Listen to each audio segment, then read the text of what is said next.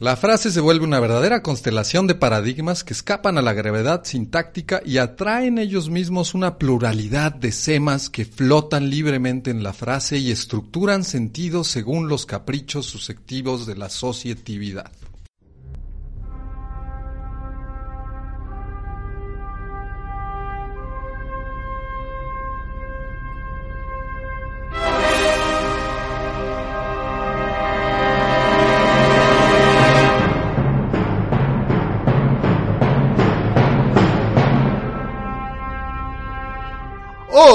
En Monografías de la Vacuidad.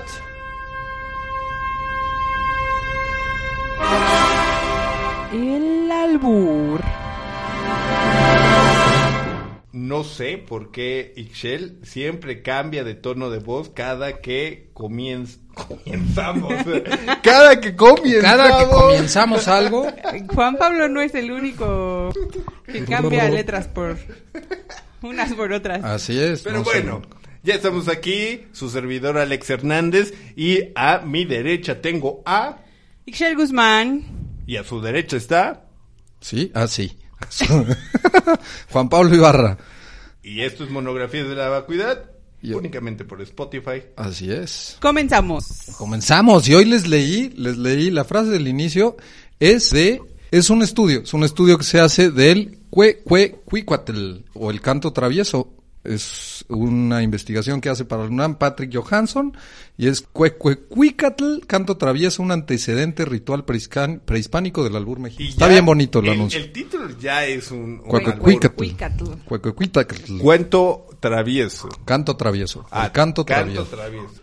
Ah, el cue, cue, cuicatl, si quiere decir, se traduciría como canto travieso. Sí, efectivamente, ya hablaremos de él hoy. Pero. Eso ya me sonó como el principio Sí. de un albur. Hoy entramos todos aquí inseguros de qué decir, porque ¿Del hoy o mañana? en cualquier momento te Se meten está un gol. convirtiendo en eh, Lourdes Ruiz Hoy en este yo. momento, la reina del albur, Ixchel Guzmán. En su, en su honor, porque En su lamentablemente honor, que ya falleció. Falleció. Pero Qué gran hoy mujer, ¿eh? este, este episodio se lo dedicamos a Lourdes Ruiz. Gran mujer, una de las siete cabronas de Tepito. Sí. Que además ya estaba haciendo eh, temas de eh, conferencias de empoderamiento femenino y le estaba entrando esta Sí, yo creo muy que era un personaje bastante interesante por el lugar del que, en donde nació, ¿no? Y, y además lo que logró durante su vida. Yo no sabía, por ejemplo, que existía el que existía el Centro de Estudios Tepiteños de la Ciudad de México, Sí, que claro. dirigía ella junto con Alfonso Hernández. Ah, mira. Pero bueno, si quieren hablamos de eso más adelante. Iniciemos Con ¿Qué es el, el albur? primer acto. Sí. Saco, saco el albur, se llama este. Y vamos a hablar sobre la historia del albur. Así es, porque el albur trae una connotación histórica bastante interesante. Debido a que hay, por lo menos encontré, no sé si ustedes, tres orígenes o tres posibles Hay- orígenes del albur. Sí. Eh, incluso, incluso en etimología hay diferentes, o sea, no está muy, parece ser que viene de, del árabe hispánico, el alburi, que viene del buri, o el alburi, que es un pez que saltaba del agua repentinamente y es capturado. Eh, pero pues tampoco está muy claro, ¿no? De dónde viene. Tiene varios significados, según la RAE, puede significar un eh, el resultado de un juego de azar, puede significar también las primeras cartas que se tiran, o puede significar, sí, un retuécano, una suecidad, un, un duelo. Claro, un tiene relación con el azar, ¿no? Porque a veces se dicen, es un albur. Como Pues es- jugársela es un albur. Es un albur, claro. Puede ser, sí, puede no ser. originalmente es así. A- Ajá. a- solo se usa como albur sexualizado aquí en nuestro país, aunque hay otros países donde existe ya desde hace mucho esta tradición de los duelos verbales, ¿no? Que no precisamente tienen que jugar con la eh, sexualización. con No, la por sexualidad. ejemplo, en Perú hay una... Está muy interesante. La neta, este, este es de esos programas, se lo decía a Ixchel, eh, que este es de esos programas en los que empiezo como de, ay, qué pinche hueva hablar de la albura. A mí nunca me ha gustado, siempre se me ha hecho un humor muy fácil, pero es muy interesante, es muy interesante, Es muy- la verdad. No creo que sea muy fácil. No, no, ya ahora ya sé que no es muy fácil, pero ya lo sé porque existen dos tipos de albures. el albur vivo y el albur muerto. Y ese que su, su amigo el gañancito pendejo que siempre termina sus frases con agarras, eso se llama albur muerto, damas y es el- caballeros. el básico, ¿no? El básico es el de, el de cajón, el estructurado, el que ya existe, pero el albur vivo es otra cosa. que es muy fácil eh, entenderlo, ¿no? Ese es el albur- Pues que ya, albur que ya son formu- es formulaico, es una, es ya es un albur muerto, ya es, este, todas, y hay, incluso hay, hay catálogos, hay, ¿no? Hay, hay libros un enteros libro- con albur. Bueno, hay, hay- hay muchos. Sí, pero hay un, hay un libro, Picardía Mexicana, de los años 50, 1958, de este, Armando pariente Jiménez. mío, Armando Jiménez Farías, si no me equivoco. Armando Jiménez, que eh, saca este libro de Picardías Mexicanas, donde... Aquí está, eh, de Piedras Negras, Coahuila. Seguro ¿Ah, sí? si era pariente, además.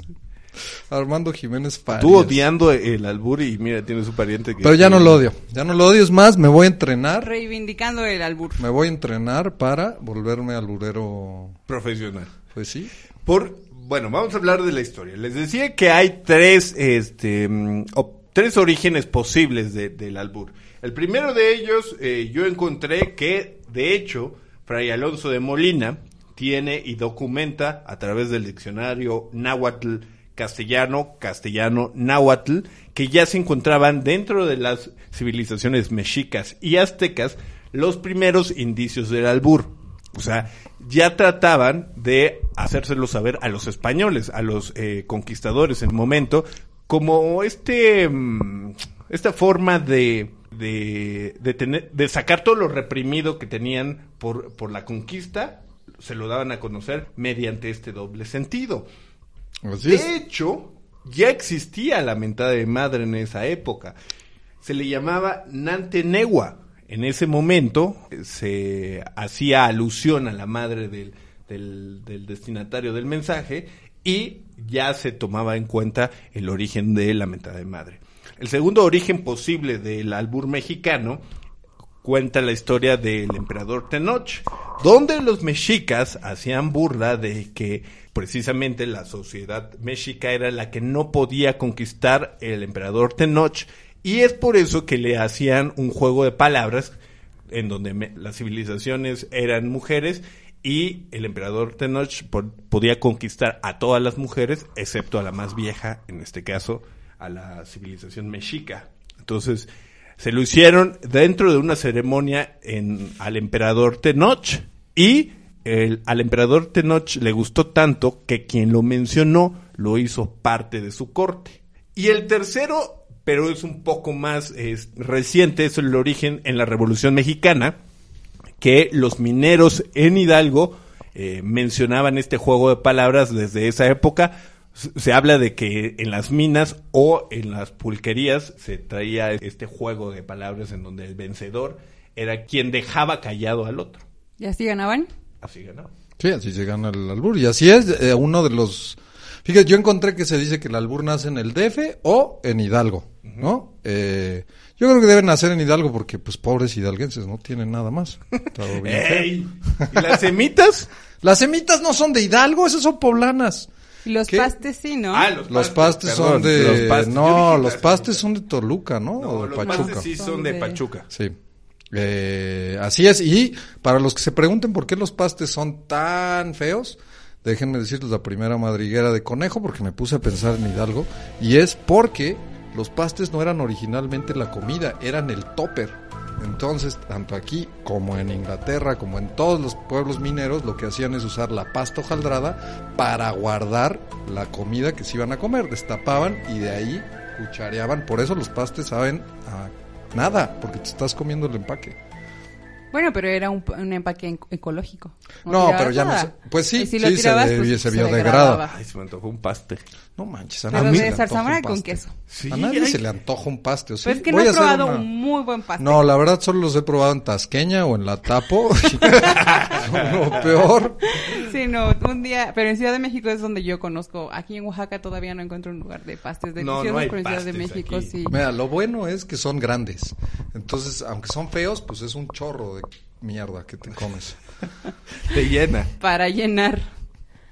Ok. Eh, oye, Alex, pero déjame decirte que yo encontré que, o sea, si bien el albur, ya decíamos, es solo mexicano, sí hay una tradición de este, viene o tiene, encontré un artículo muy interesante, muy bonito, no tan largo, que les recomiendo mucho, que se llama Filosofía del lenguaje para los no iniciados, el albur, donde habla que, que si bien solo en México existía esto, y como ya les leí, había, hay incluso un canto, eh, el cuecuecuicatl, canto travieso, o traducido también como el canto de la comezón, ¿no? Que, o sea, porque sí habla de una, de algo, parece ser que sí hay una acepción que habla de un una cosquilleo o una sensación de, pues de, ¿no? Como de "Ih".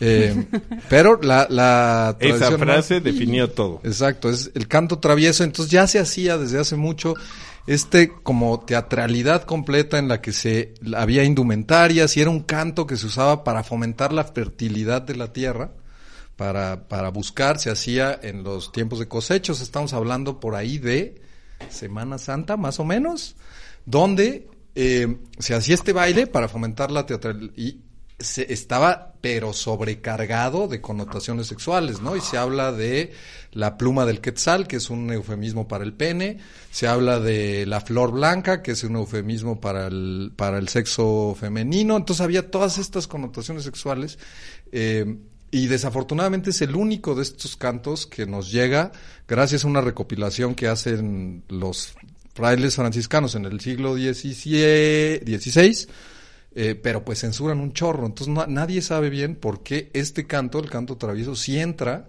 cuando era tan obsceno, ¿no? Tan erótico, tan que no era obsceno para los indios. Eh, ellos tenían una concepción mucho más integral, lo mismo en Perú, lo mismo en las culturas ancestrales, donde existía todo este juego justo en la época de la cosechos en primavera, Semana Santa, cuando es el renacimiento, ¿no? Por eso no es, no es coincidencia que los, que los católicos hayan colocado el festejo del renacimiento de Cristo en esa época. Es una época en la que se honra el renacer de las cosas desde hace muchísimo. Aquí, en Grecia, en Perú, en todas partes, es el final del carnaval y es este juego en donde se voltean o se igualan las tablas. ¿no? En el carnaval los emperadores y los súbditos son iguales. Eh, en el Cuecucuicatl también hay una, hay un, hay un episodio en el que persiguen al cura. El cura se atavía con la piel de la virgen que sacrificaron y lo persiguen. Lo persiguen y luego lo intentan alegrar. Entonces hay todo este igualamiento de condiciones eh, que provoca estas batallas verbales. En Perú son de solo insultos.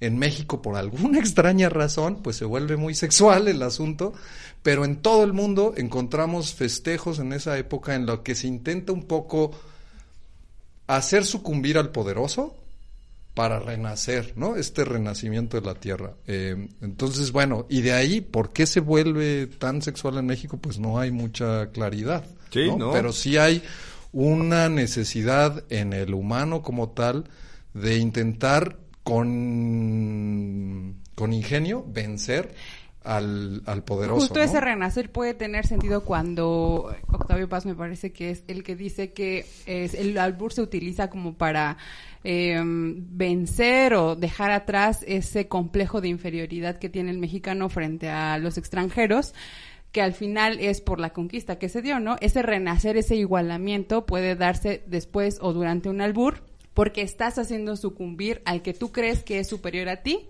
frente a ti, ¿no? Junto Claro. con- un juego de palabras nada más. Lo estás haciendo igual a ti o incluso lo estás minimizando.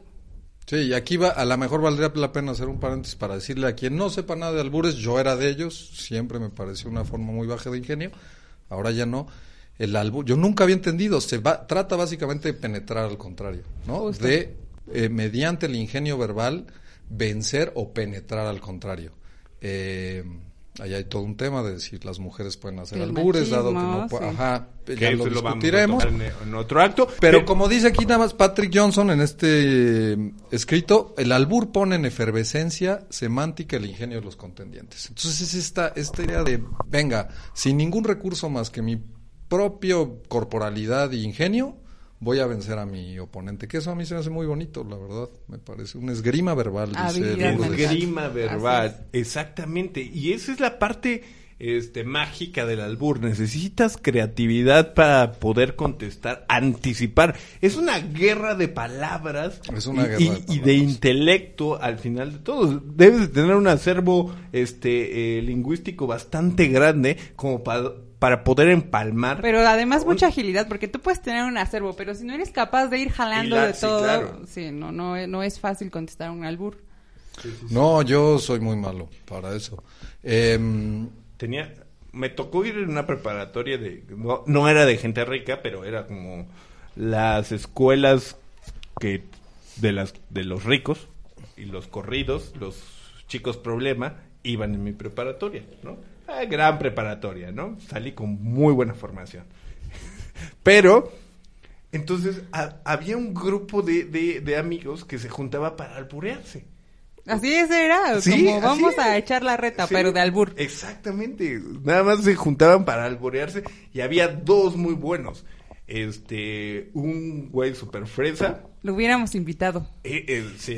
le podemos hacer un El bonus gancito. track, que por cierto ya El está gancito, nuestro... El gancito. El gancito. Así le decíamos el gancito. Bueno, así le, les dicen, jugaba fútbol, no sé si ahora juegue. Pero, este, el güey era bastante bueno y siempre las peleas eh, épicas se llevaban a cabo entre el gancito y este, el frijol, que en este caso era otro amigo. Este amigo era de la central de Abasto. Sas. Él vivía en la central de Abasto, entonces traían una pinche agilidad cabrón, O sea, pero, o sea, lo más interesante es de los polos opuestos de los que venía, de las sociales Bueno, que venían es que ese es una, ambos, ¿no? ese es- eso viene del origen de carnavalesco en el que tienes un, un campo eh, Plano. plano en donde todo mundo puede participar y los indios en Perú que hacen estas competencias de insultos también se hacen siempre entre indio mestizo, mestizo rico, rico indio y creo que son todos. No, o sea, pero nunca es indio, indio, mestizo, mestizo, rico, rico. Siempre hay una batalla, eh, al menos en Perú, entre desiguales, que eso es, eso es lo que me parece muy bonito del asunto, ¿no? Y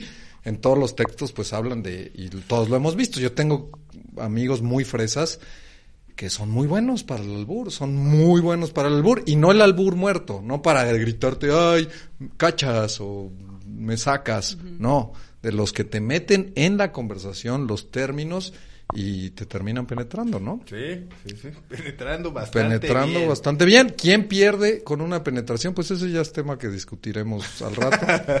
En el- Yo diría que nadie. Yo diría que nadie pierde en una penetración si los dos están ahí por voluntad. Sí, es consensuado, Sí, ¿eh? es consensuado. Y es lo bonito del albur, que es consensuado, ¿no? Sí, porque si te metes en la conversación, Ade- Además, em, este Monsiváis decía algo bastante interesante. Era este juego de machista, pero que al final terminaba jugando con, con la homosexualidad. exactamente. Claro. Que ahí bien podríamos hablar de del macho mexicano como un, una represión del homoerotismo, ¿no? Y, y tenemos ahí ejemplos de Zapata, eh, que por cierto escuchen el podcast de Gon Curiel acerca de la No estés, homosexualidad por favor, de Zapata. recomendando otros podcasts. Oye. si los Sí. otros podcasts no nos van a recomendar. Yo le voy a pedir a Gon. esto, Gon, sí. te pido aquí públicamente que recomiendes nuestro podcast. Vamos a etiquetarlo. Se lo voy a hacer, no, se lo voy a mandar. Es a toda madre, Gon Mira. Monsiváis también decía algo como, el albur fue táctica para burlar y romper la censura, de la que fuimos víctimas durante mucho tiempo. Y el albur fue también el lado vivaz de la obscenidad, cuyo origen se depositó en la plebe. O sea, para Monsiváis el albur era quizá más natural en las clases bajas que en las clases altas, precisamente porque eran más censuradas. Bueno, es que, es que de nuevo regresamos al carnaval. ¿Quiénes eran los liberados en esa, las clases Altas. bajas? Bajas. Eran los que, a los que se les, se les aplanaba el campo de juego. Ahora sí, te ahora tengo de sí, frente y ahora sí. nos vamos a romper la Pero las clases altas también eran liberadas. O en orgías. Eran, o sea, Porque no, porque eso era el carnaval, era todos contra todos, venga. Pero, lo- pero las clases altas también eran liberadas de cierta forma, Claro, sí, así, sí. porque tenían que guardar las reglas, Ah, ok. los modos, el manual de Carreño, por ejemplo. Sí, ¿no? y ahí podríamos entrar en un discurso hegeliano bellísimo de que Claro. la liberación de los ricos nunca puede venir de los ricos, tiene que venir De abajo. de abajo, ¿no? Entonces sí, sí, pero también hay mucho, mucho se dice sobre cómo los romanos llevaron estas, las Saturnalias y el carnaval a un grado de sofisticación que sirvió para mantener oprimido al oprimido. Le das una válvula de escape Claro. y lo mantienes oprimido el resto del año. El fútbol, señores. Cosa que Eso es el no, fútbol. Exactamente. No, no, y Navidad Sí. tampoco, ¿eh? Navidad tampoco es para eso, ni en aguinaldo. No, aquí. Ni el clásico de clásicos. No, Pero, todo pero el eso es- fútbol sí te permite desatar Claro. pasiones así. Navidad sí, no. claro Más que bien sí. al sentimentalismo, quizás. Y el consumo. Ah, bueno, sí. Pues el no consumo es una no forma dinero, de- Pero cualquiera puede ir a Ay, despotricar consume a quien no tiene dinero. Ese es el gran triunfo del capitalismo. Hacer consumir a los que no tienen dinero. Eso es preci- de eso se trata. Ok, tienes toda la razón. Pero mm, no es tan fácil. Te mides más cuando no tienes dinero. Eh, no, ¿eh? no, creo que no. Creo, Híjole, creo sí, que no, créditos, nos vamos a desviar o mucho, sea, pero si ustedes no. están Creo- viendo por el lado sí, de los no, créditos, Nos vamos a desviar mucho, pero creo que las, las familias que no tienen dinero, cuando se acerca una fecha especial, el 15 años de la niña, este, el Pero santo fechas patrono, especiales. eh, la Navidad. mientras no sean fechas especiales, Navidad, se están tronando los dedos. Pues por eso, es por eso que yo creo que Los 15 desembolsan más años, dinero claro. que, de, que incluso una persona que dice, bueno, vamos, nos cenamos y punto, ¿no? Sí, el capitalismo, uno de sus grandes triunfos es explotar la necesidad del ser humano de aliviar tensión. Entonces usa todas, o sea, si te das cuenta, no hay forma de entretenimiento que no te cueste. Más que la masturbación, así que mastúrbense. Eh, ¿Algo más de historia antes de que nos Yo, yo les quiero decir, eh, Gracias a Dios. no, de los tipos de albures, eh, de la- las formas en que se hace, ¿no? El albur, para esto, eh, hace uso de varios, de varios recursos semánticos, como el doble sentido. Pero eh, es que además juega con, con, con la semántica eh, demasiado... Hace uso de las pausas correctas, hace uso de los acentos, hace uso de... de- La gramática está Oh, gramática y hace uso de algunos de algunos eh, recursos que yo no sabía y que me parecen bellísimos como la ver, ¿cuáles anfibología es? A has ver, oído es la anfibología no. Ah. es este recurso que hace que la frase sea ambigua como por ejemplo el perro de Mozart ¿De quién estamos hablando? El perro de de Mozart. que Mozart era un perro o de que o, no, o el, Que o el tenía cerdo un- del niño. Ajá. Esa es la anfibología o el calambur. El calambur me parece todavía más bello y este es un recurso mucho anterior al, a, a México, es un recurso que se ha usado en todo el mundo y son estas frases que mediante, en México se usa mucho con nombres y es mediante dos palabras creas una tercera, ¿no? Como Benito Camelo, Rosa Melcacho, eh, todas esas. Sí, Yolanda Rosa Mari Carmen. Ándale, ¿no? o sea, Rosa es- la Manguera. Bueno, no, sin Yolanda Marica Mari Carmen ya es... Ah, ya, ok, exactamente, haces el... No, mira, ni, ni siquiera lo detecté. y el más antiguo de estos es de Francisco de Quevedo, el poeta español, a quien le dijeron, a quien le dijeron que no era, que no se iba a atrever, que no se iba a atrever a, a decirle a la reina en su tiempo que era coja, porque si era coja y le molestaba mucho a la reina ser coja, y le apuestan una cena eh, Isabel de Borbón, ¿no? Eh, que realmente era coja, realmente cojeaba. Primera esposa de Felipe IV, Felipe el Hermoso. Eh, entonces, no, ese es Felipe, ya no sé. Pero el, el caso es que Quevedo Felipe. dice, yo sí le digo coja a la reina, y va y se planta, cuenta la leyenda, en la plaza pública frente a la reina, y extiende los brazos dándole dos ramos de flores, uno en cada mano, y le dice, entre el cabrel blanco y la rosa roja, su majestad escoja. ¿no? Y entonces, pues terminan, terminan teniéndole que pagar la cena a Quevedo, y ese es el calambur. Pero la majestad nunca se dio cuenta de... Pues no lo sé, porque Sí. aparentemente, o sea, no sé, No. Quevedo sí Hubiera entiendo sido que se metió. Entiendo que a Quevedo lo metieron a la cárcel varias veces. Hasta donde sé, por las historias del Capitán a la Triste de Arturo Pérez Reverte, Quevedo estuvo en la cárcel varias tristes. Otro bellísimo calambur de Quevedo es ella esclava y él esclavo que quieren cárcel en medio. Ese es Francisco Quevedo. Y ese ya empieza a acercarse más a la connotación sexual, ¿no? Sí. Eh, entonces, eh, este es el calambur.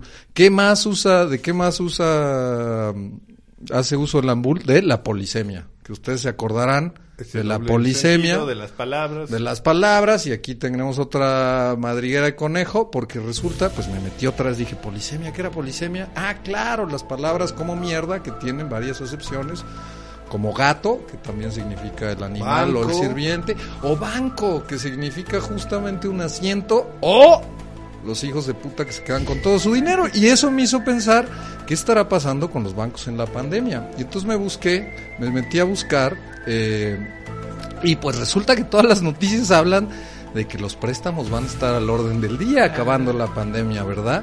Y entonces me metí todavía a buscar de nuevo y pues resulta que México es el país con las tasas de transacciones, ahorita se los digo. Además, ya hay un banco en bancarrota. ¿Ah, sí? ¿Cuál? Sí, Qué bueno. Una institución bancaria. ¿Cuál, cuál, FAMSA. Ah, es verdad. Sí, es cierto. FAMSA ya está en bancarrota. Se Oye, qué declaró bueno. en bancarrota.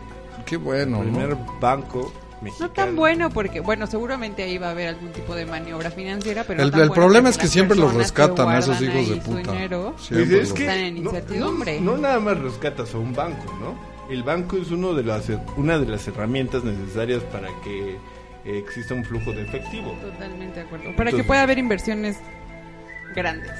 El caso es que, según el financiero, pues sí, los créditos al salir de la pandemia van a estar al orden del día. Y eso me hizo pensar, los bancos nunca pierden, nunca pierden. ¿Qué van a ganar con ellos? Pues resulta que México está alrededor de 6% arriba en sus tasas de intermediación financiera.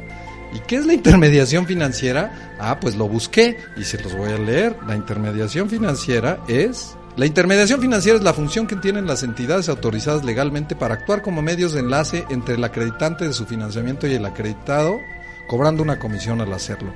Y cuando alguien no te dice que es algo hasta el final de la frase es porque te la quiere insertar. Como lo hacen los bancos en México, que cobran alrededor de 7 y 8%. O sea, es la comisión que te cobran Es de la comisión, tu es dinero. lo que te cobran, exacto. La intermediación financiera es, va, yo te quito el 8% de tu dinero, mientras que en el resto del mundo es alrededor del 2%. Sí, Así sí, estamos. Sí, Así tenemos la estamos. tasa de intermediación más alta en el planeta, güey. Exactamente. Sí, es un hecho. Entonces, si alguien nos la encaja Son los bancos en cajas y malditos. cajones, Que no nos escuchen porque sí necesitamos créditos, lamentablemente. pero no nos lo van yo- a negar, no nos lo van a negar. Tú Yo- puedes decir lo que quieras. Yo no, a banco. mí sí ya me lo van a negar. ¿Por qué? Porque mi buró crediticio ya no es tan bueno. Pero Pero bueno, Bueno, no tal importa. vez les gane. en esto. ¿por qué no te sientas a pensar sobre qué tan, a- qué tan hasta adentro ¿Cómo te la arreglar metió tu buró Vancomer? financiero? Bueno, Este- además de los de la polisemia, ¿qué otros eh, recursos? El calambur, el doble sentido, la anfibología, como ya decía, el perro es de Mozart o Ajá, como la ambigüedad de las la palabras. ambigüedad de de las palabras. No sé si tú tienes algunos. Tengo, otros. por ejemplo, los eufemismos. como la pluma del quetzal. Exactamente, con, eh, sustituyes el pene por la pluma del quetzal. Ese es un eufemismo. Y los disfemismos, por ejemplo, que son términos opuestos a los eufemismos, es bueno, es un término opuesto a los eufemismos, que se trata de palabras ofensivas o malsonantes, o sea, esas que no aprueba la sociedad, ¿no? Los apócopes, que son palabras donde se produce la pérdida o desaparición de una o varios fonemas o sílabas al final o inicio de algunas palabras. Y los barbarismos, que son incorrecciones en el uso del lenguaje, que consisten en pronunciar o escribir mal las palabras o equivocadamente. Y que pueden ser que ni siquiera existan en la lengua. Oigan, y nada más para cerrar esta sección, déjenme decirles que el cuecocuicatl no solo es tal vez el, el antecedente más viejo que tenemos de un de una fra- de un de albures, de, de cargas sexuales en la lengua. El que se tenga registro, ¿no? El que se tenga registro, aunque se perdieron muchísimos por la censura de los españoles, sino que también es probablemente la primera vez que se alburearon gacho a los españoles, porque nadie entiende por qué este cuento logró filtrarse a la censura de los españoles. Una de las hipótesis es que los traductores náhuatl que estaban colaborando con ellos se la dejaron ir, literalmente, pues les metieron el primer golazo de albureros en la historia. ¿no? Y se quedó registrado en la historia, que es lo mejor de todo. Ahí está, bellísimo, búsquenlo, está muy bonito eh, para hablar de mazorcas, plumas de cuecucuicatl, Cuecuecuicatl. el canto travieso. Ok, si nadie más tiene que agregar nada, porque no les voy a permitir agregar Eh. nada más, este, nos vamos al primer corte comercial eh, de esta tarde, noche, mañana o madrugada que nos estén viendo y regresamos. Escuchando, escuchando. Ah, escuchando. Y regresamos a Monografías de la Vacuidad por Spotify. Directamente de San Casteabro el Ancho nos ponemos a su servicio. Tela de Joir el comerciante, las mejores telas del país. Contamos con todo tipo de telas, tela Comex, telas Ponchito, directamente de la República, telas Tasco, tela Rayo, Taurina Tela Toro, el negro Tela Prieto, Ecuestre tela en potro y por supuesto contamos con material de importación. Africana tela zambuto, francesa tela enrosque, japonesa tela sobo, africana 2 tela sundo y la famosa japonesa tela subico. En colaboración directa con Sergio Telacheco y Alfonso Telas Poncho, somos su mejor opción. Tela dejo ir el comerciante. Pase y no se quede parado. Siéntese, como en su casa. No, abusaste demasiado. Bravo, bravo. bravo.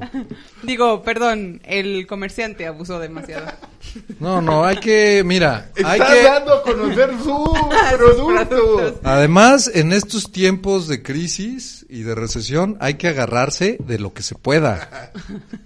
Y si es de la telas, Poncho? o te la sobo, pues, pues te la sobo, te Joir, la sobo. Pero vamos a la primer, la primer batalla de albur No, de un, de un Si nos podcast. hubieses avisado con anticipación. yo sí lo Sí, preví, sí. yo sí lo pre, me parecía muy lógico.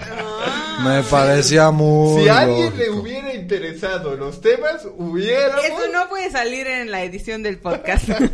No, sí, va a salir, va a salir Alejandro, que salga y que quede constancia de que aquí Juan Pablo, Por la página de Instagram, por ejemplo. para cuando salga este episodio, y habrá página de Instagram. pues estaremos más cerca, estaremos más cerca de nuestra meta en general. Ok, tenemos la primera batalla del albur. Oigan, pero valdría la pena hacer un par de hablar de las reglas, ¿les parece? De hablar de las reglas ¿Del del albur? antes de entrar a la. ¿no?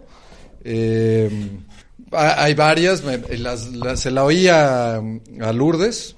Eh, bueno, están por todas partes. No sé si sepan, existe obviamente el, el, el Festival del Albur que se hace año con año.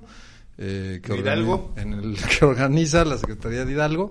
Eh, pero me imagino que vamos a hablar de albur vivo y albur fino, ¿no? O albu- albur todo, vulgar de y todo. albu- albur fino. Se En va- realidad- aquí vamos a hacer un, un octágono, o sea, un UFC del albur, todo se vale. Sí. No, no creo que seamos tan profesionales. A Eso tendría que ser. Así, sí, pero tendremos que formar una oración. No, no sé si somos tan buenos Intentémoslo, para eso. intentémoslo, intentémoslo, va. pero vamos, vamos a Como jugar albur- con los... Como albur, como Lourdes, que ofreciendo sus calcetines que vendía en Tepito. ¿Qué talla? ¿Qué, ¿Qué talla? talla? ¿Qué talla? ¿Tallas grandes o tallas chicas? Eh, yo digo que tallen lo que se deje tallar. En tiempos de pandemia tallen Siempre y cuando sea consensuado. Eh, siempre y cuando sea consensuado. Por eso se deja tallar. Si le tienen que batallar, ya no le tallen. Las reglas del albur fino es como en la vida. Así dice Lourdes, como en la vida, no te quedes callado, más de cinco segundos pierdes. Si, te quedas- si no respondes, Bye, pierdes. perdiste. No insultar a tu oponente. No puedes ir. No. No es, ajá, no es. Antes que nada, no insultar. No es una ofensa personal como la vida. Aquí nadie se lo toma personal. El que está jodido está jodido porque así es la vida, no por culpa del otro. Eh, tercera, eh, no palabrotas, porque la idea del albur fino es poder jugar.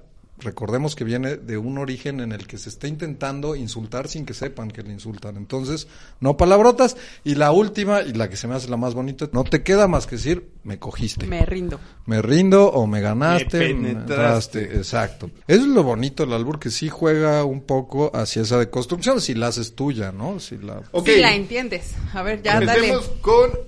¿Cómo El va a primer estar? combate. ¿Cómo está el combate? A ver. Ok, pues vamos a aventar un combate. Pero entre los tres, ¿no? Así, sí. ¿Cómo? Vamos no, pero por retas, retas. Ah, Vamos, una O sea, sí, y si el no primero que- Sí, no, en tres, y luego ya quien se muera, pues se mu- Bueno, Sí. quien, que a quien jodieron, se jodió y así. Vas, así. Pum, pum, pum, pum, pum. Empieza Juan Pablo. ¿Por qué? Porque yo soy el host de este episodio y yo quiero que empiece Juan Pablo. Él ya venía Verga. preparado, dijo. Sí, sí, preparé un par. Eh, Oye, Shell. en cajones de papaya, ¿te puedo dar tu regalo? Ay, no. ¡Fuera! Es que tiene que ser un diálogo, ¿no? Pero esa que tendría- así como en Pero es que este cajones está de- mucho más difícil porque ahora tienes que continuar con el diálogo con Alex y lo vamos a Ah, hacer con así. Así como un... ¿Cómo? ¿Cadáver exquisito? Ajá, tendría que ser algo así como Te meto en aprietos, Alex, No. y te pregunto... ¿qué prefieres tú? Ajá. O- no, porque Alex prefiere que se le desen cajones de chile, ¿no? Alguna cosa así, pero estarías perdiendo porque usas el mismo que yo. Ajá, debería Yo me- todo esto lo aprendí con Marta de baile, déjenme decirles. Sí, Luis Videgaray. y- Sí. Sí, ¿lo viste también? Sí, sí, sí, el horror. Eduardo Videgaray, Digo, no, Eduardo. no, no me imagino al exsecretario. Nadie te la ha dejado ir como él, ¿eh? De los dos Videgarais, uno te le No encajó sé, más. sí, fue Y Luis. no fue Eduardo. Videgaray, hijo de la... Grande. Am, pero sí está bueno, échense ese episodio de Martita de baile. Sí. Para quien la od- para quienes la odien, pues ahí se la atoran bien sabroso a la pobre. Pero, ¿qué? ¿Entonces seguimos así o quien diga un mejor álbum? No, así, pero... Así va, empecemos Ajá. de nuevo. Di el mismo. Ya tuvo Excel la forma- fórmula. Oye, Ixchel, ¿Qué? ¿prefieres los tamales de hoyo o no? Alguien más empieza, es que yo no soy bueno para esto. A ver, Alex, empieza tú. Sí. Ok. Juan Pablo, Ya tengo. ¿por qué la verdolaga? Siéntese y le platico. No lo sé. ¿No prefieres la verdolaga en el- cocinada en el hoyo? En tamales bien picados la prefiero. Ahí en teoría, en teoría, porque si estás tú aceptando que la prefieres, te la estás autoencajando. picados la preferiría el señor Alex Hernández, Ajá, ¿o ¿no? aquí lo que dice Lourdes es, para quien esté intentando hacer, aprender como nosotros es, conviertan todo en órgano femenino y masculino. Entonces, uno avienta, le avientas el órgano femenino a tu contrincante y él no se lo puede comer, lo tienes que aventar de regreso. O sea, la tienes que, tienes que Ah, librarte de ese pito. Ajá.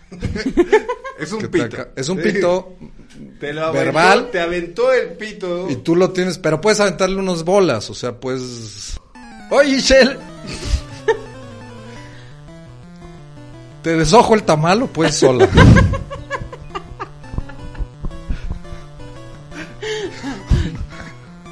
Con el chile. Pero pica el chile, pero. No, de nuevo, de nuevo estás...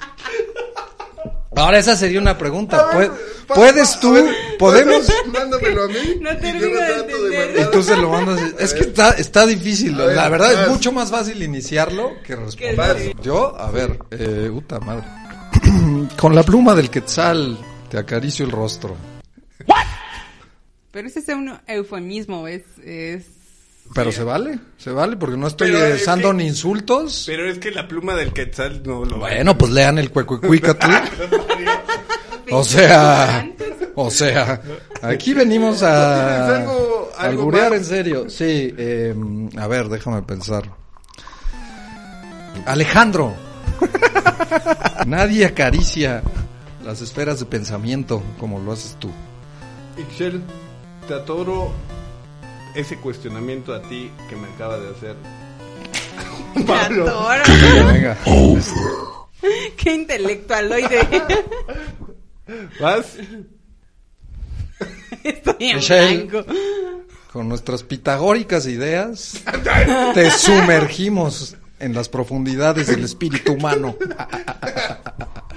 hay que llevarlo, hay que evolucionar, chicos. El, el albur al llevado a su máxima posición. Pero aquí, a ver, un- hoy que tenemos a dos mujeres en el set, gracias a Cristabel que nos está aquí ayudando, bien cabrón. ¿Podrían reclamar la penetración como un triunfo? Porque a final de cuentas ser, lo dice Lourdes, dice Lourdes, oye, pues al final... Sí, ya estamos entrando a otro pinche acto. Ah, perdón, perdón. Última, a ver, Última. tú y yo. Porque Va. No, no, todos contra Ixchel. Ixchel, Gang, bang retórico. Gang, bang retórico. voy a bajarlo porque Juan Pablo lo tira muy alto. Pues es que no sé cómo hacerlo, no sé, no sé cómo más tirarlo. Este podcast está alargándose mucho, pero ¿A la larga te acostumbras? ¿Qué responder?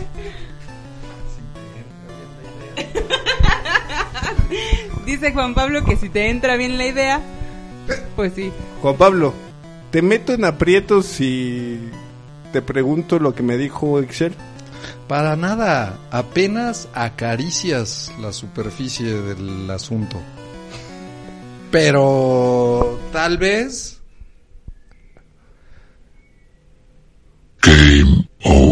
Cero nos pondría Lourdes. Sí, no, nos harían pedazos. Mira, yo A ver, échate albures- otro, échate otro. a- albures, si no te cabe en un giga, te la meto entera. Pero ese ya son, pero ese ya es el albur muerto. Ese es el albur muerto, el que ya está, ¿Por qué? porque ya no, ya no forma parte del contexto de la conversación. Se vale, se vale. Si usted quiere ser, querido es- radio escucha, o Spotify escucha, a mí si usted quiere ser un genial. imbécil o una imbécil, A mí me pareció genial. pues sí, está muy bien, está muy ingenioso, está muy ingenioso, que pero Además es muy millennial. es Sí, está bueno. O sea, estaría bien usarlo, pero ya es albur muerto. Sepamos que ya es una fórmula hecha. Que también se vale. O sea, a ver, a mí, ¿saben qué me impresionó? Sí, La- pero son más sencillos, ¿no? No, no requieren Ah, que- esa habilidad. Pues los puedes meter. Como ¿Tengo en. habilidad? Claro, los puedes utilizar bien si los utilizas dentro del contexto. Acabamos esta batalla de albur, creo que fue un Fallida. asco. Sí, y déjenme fallida. decirles a los radioescuchas que subido está el podcast. Más ridículo que Y la batalla de los sumida la pasteles. tienen ustedes porque ya nos están escuchando. Así es. Nos vamos al segundo corte comercial y regresamos. ¿Estás harto de que siempre te albureen? ¿Ya la tienes adentro y ni siquiera te has dado cuenta? Despreocúpate con el primer sistema antialbur. Me encajo solo. Así es. Me encajo solo. Una hermosa caja en la que te puedes meter con la frase me encajo solo para que nadie te vuelva a alburear. Ya regresamos a monografías de la vacuidad. Tre- tremendos patrocinadores que tenemos. tal, eh? Sí Creo, tienen imaginación, ¿no? creo, creo que nos... ¿Qué hija de su madre? Eso ya, eso ya está fuera, de la- eso ya es golpe, golpe sin guantes. Pero vamos al último. Miren, el último problema acto. no es la falta de imaginación antes de que pasemos al siguiente acto. El problema es la falta de ejercicio. Cuando Claro, uno no claro. se mueve en esos ámbitos de- donde el albur está a la orden del día o la posibilidad de que alguien incluso con el lenguaje se, se acerque demasiado a ti, pues no, no ejercitas esa, esa habilidad de Sí, pensamiento. además es como el inglés, porque yo en la prepa, vi- así, estando en presencia de estos dos eh, próceres, este, yo... Eh, estabas yo- más al sí, pendiente, yo más- otro estaba en contacto con el albur y me volví, pues, no, no sé si un, un campeón como estos dos eh, seres humanos, pero, Pero sí... Alerta si estabas. Y, y sí sabía cómo manejar más eh, el, albur, ¿no? Fíjese, yo siempre había sido muy malo para el albur, pero ahora ya lo entendí. Ya entendí el método, o sea, se trata de encajársela. Y es para mí, Le encanta la palabra Encajar. encajárselo. pues este, supongo que lo oí mucho ahora en estos dos días que estuve leyendo de albures. Pero ya una vez entendiéndolo para alguien que se dedica a usar las palabras para ganar, porque eso es lo que hace el comediante, ¿no? Cómo ganar, incluso cuando pierdes, se vuelve mucho más fácil. O sea, creo que es, creo que es falta de ejercicio y también una falta de conocimiento. Yo nunca había entendido que ese era el juego. Nunca había. Siempre me parecía así como de- porque además lo juegan re mal. Ok, vayamos al tercer acto. Pero decía Lourdes. Someto perdón. a la crítica. Someto. Someto a la crítica Pues déjame empezar diciendo el valor del albur. del albur. Diría la difunta reina del albur que si en prepa nos dieran clases de albures, seríamos potencia mundial en matemáticas Claro. y, y redacción, porque escritores. sí. sí requiere una alta capacidad y un, al- o sea, necesitas un vocabulario muy amplio, ¿no? Y una habilidad de estar armando cosas. También dice ella, dice mientras ya nos quitaron todo, que no nos quiten nuestra forma de hablar. ¿no? Ese, esa era una de sus frases. Pero, ok, está el otro lado del albur. Es machista, es misógino, se critica mucho por eso. El ganador es aquel que ingresa el falo en la vagina o en el ano de alguien más.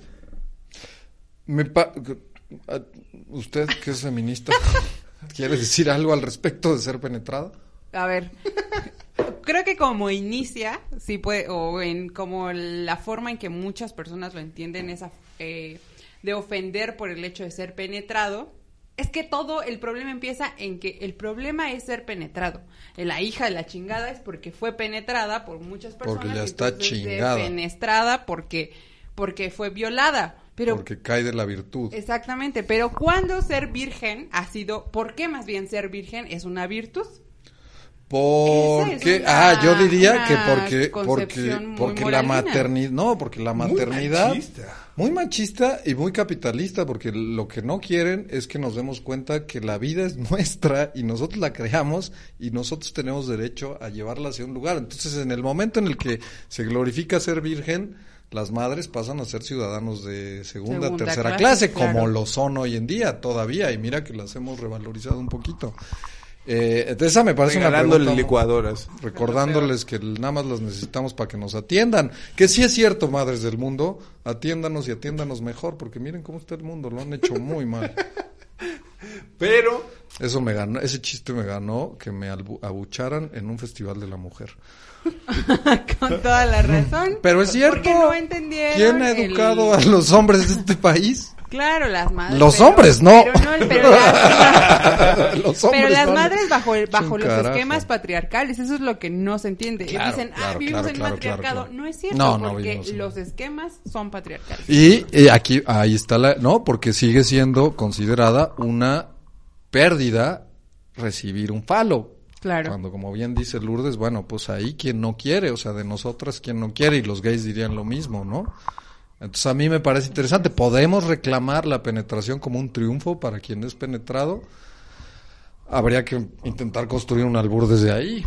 Que, que sería padre entrarle a un albur en donde haya una diversidad mayor. El albur no creo que esté mal. O sea, el albur, ya lo decíamos al principio del, de este episodio, habla mucho de, la creatividad, de la inteligencia, del proceso de pensamiento que tenemos los seres humanos, el mexicano en sí, eh, juega con la sexualidad, que, explota ese eh, tema tabú. Creo que siempre que se hable de sexualidad es una... Y además, y además el mexicano también es alguien que siempre se ha regocijado a pesar de estar inconforme con las diferencias de clase, siempre se ha regocijado de estar abajo, ¿no? Y es, o sea, creo que hay un orgullo de ser el, el ha encontrado un orgullo, un orgullo y una alegría de estar abajo luchando. Eh, leí una frase muy bonita, metiendo que decía eh, Tepito es el corazón de México y México es el Tepito del mundo, ¿no? O sea, creo que ahí hay, hay algo que decir de esta como eh, resiliencia y de decir, sí, me está yendo de la chingada, pero aquí estoy, güey, y aquí le voy a seguir, ¿no? Que es lo que decía Lourdes, dice, y como en la vida, no te quedes callado, si te ganan, acéptalo y sigue albureando, o sea, síguele tirando a, encajarla tú ahora. Que me sigue preocupando un poquito que la penetración sea tomada como un, una derrota o un castigo. Pero ahora que lo entiendo como una el, esgrima me parece más, ¿no? La, espada también podría ser considerada un falo, pero tocar al otro con tu espada significa muerte, no penetración. Entonces, creo que he visto desde ahí no está tan mal. Me encantaría ver que alguien, sí, lograra alburearse a alguien con el con la recepción del falo. Y creo que sí se puede, nada más no sé cómo. Un jiu-jitsu este, alburesco. Sí, que por ejemplo, en ese programa Marte Baile, el único momento en el que se los logran hacer es un gay. Que él solito dice, me volteo. Y entonces los otros dicen, chale, pues ya en el momento en que tú me estás, ofreciendo las nalgas, yo ya no triunfo. Pero está complicado. Pero, pero ese me volteo porque no está haciendo, lo que es penetrado no es la vulva, sino el ano de una persona. Y ahí deja de ser una ofensa para el que recibe y es más bien una ofensa para el que da porque la homosexualidad sigue siendo una ofensa, al menos en, en, la concepción del mexicano. Claro, o sea, tú dices que ahí el triunfo está en que el homosexual ofende mientras que la mujer ya no, siempre va a ser ofendida. Siempre no va sé si siempre, pero por ahora la, pero la imagen de la chingada está ahí. Sí, habría que, creo que ahí les toca, ahora sí que como diría G, la liberación no puede venir de la clase De los dominantes. de los opresores, tiene que venir de ustedes. Sí, Entonces, aprendan a alburearnos con la vagina. Una, una, va- exacto, era lo que yo les decía, o sea, tratar de, de encontrarle una visión nueva al albur, porque al final el ganador o el perdedor se basan en el falo, en el pene, en la penetración. Sin embargo, pues qué tal si empezamos jugar con, con una persona que es gay, pues es complicado porque él va a ver como una victoria el hecho de que lo penetre. Claro. Sí, aunque también tienes la figura del activo que estaría buscando penetrar activamente, ¿no? O sea, todavía hay ese juego. La mujer, bueno, la mujer- Lourdes lo que habla es de, yo tengo, ese es su albur, dice, ¿cómo no? Si yo tengo 10 dedos, ¿a poco te los vas a comer? Sí, ¿Los 10? todos. ¿Comes más carne que el león o qué? ¿No? Ese es su albur. Entonces, pero sigue siendo la penetración. La idea sería, a ver, ¿cómo gano yo siendo penetrada? Yo creo que va, o sea, mi consejo para ustedes mujeres albureras es que se vayan al principio de todo, de ahí salimos y ahí queremos regresar y los que estamos buscando regresar somos nosotros, no, por eso por eso albureamos, porque nos urge regresar, ya métanos de vueltas vaginas y desaparezcanos de este mundo. ¿Ok? ¿Algo más que agregar? Nos vamos. Yo nada más quiero decir que en el sí hay, por ejemplo, la página Alburas en Instagram, que creo que sí están empezando a hacer un poquito de este reclamo, ¿no? Por ejemplo, aquí tienen, no me digas bebé porque luego voy a querer que me des lechita. Sí hay un poco, tienes pies bonitos, tengo casa, sola, ven y chúpamelos. O sea, sí hay gente intentando ahí como, ¿no? O sea, sí Voltear hay el mujeres albur, voltear. ¿no? Alburas con doble S, síganlos en Instagram, está bien chido la gente. Ok. Ok, nos vamos, eh, nos vamos. ¿Algo más? Eh, un- ¿Alguna frase como conclusión? Nada. Eh, les puedo Les decir lo que decía Tomás de Aquino. A ver. Decía que las propiedades de una palabra, además de la significación, sentido, connotación que tienen fuera de la proposición, adquieren otro en el seno de un enunciado. Y no sabía que podía estarse refiriendo al albur. Pues no, no se está refiriendo al albur, habla de, eh, de la semántica y la hermenéutica. Y otra vez volvimos a la belleza del lenguaje, ¿no? O la riqueza del La lenguaje. riqueza del lenguaje. Este es, esto lo saqué de un artículo que se llama Filosofía del lenguaje para no iniciados, el albur, donde habla cómo el albur nos rescata un poco de el univocismo o el equivocismo, que quiere decir que hay proposiciones correctas y erróneas. Y el albur, pues es un juego en donde se igualan las cosas y eh, hay un poco más de dialéctica, ¿no? Eh, léanlo, está bien bonito también. Ok, eh, por ahora sí, nos vamos.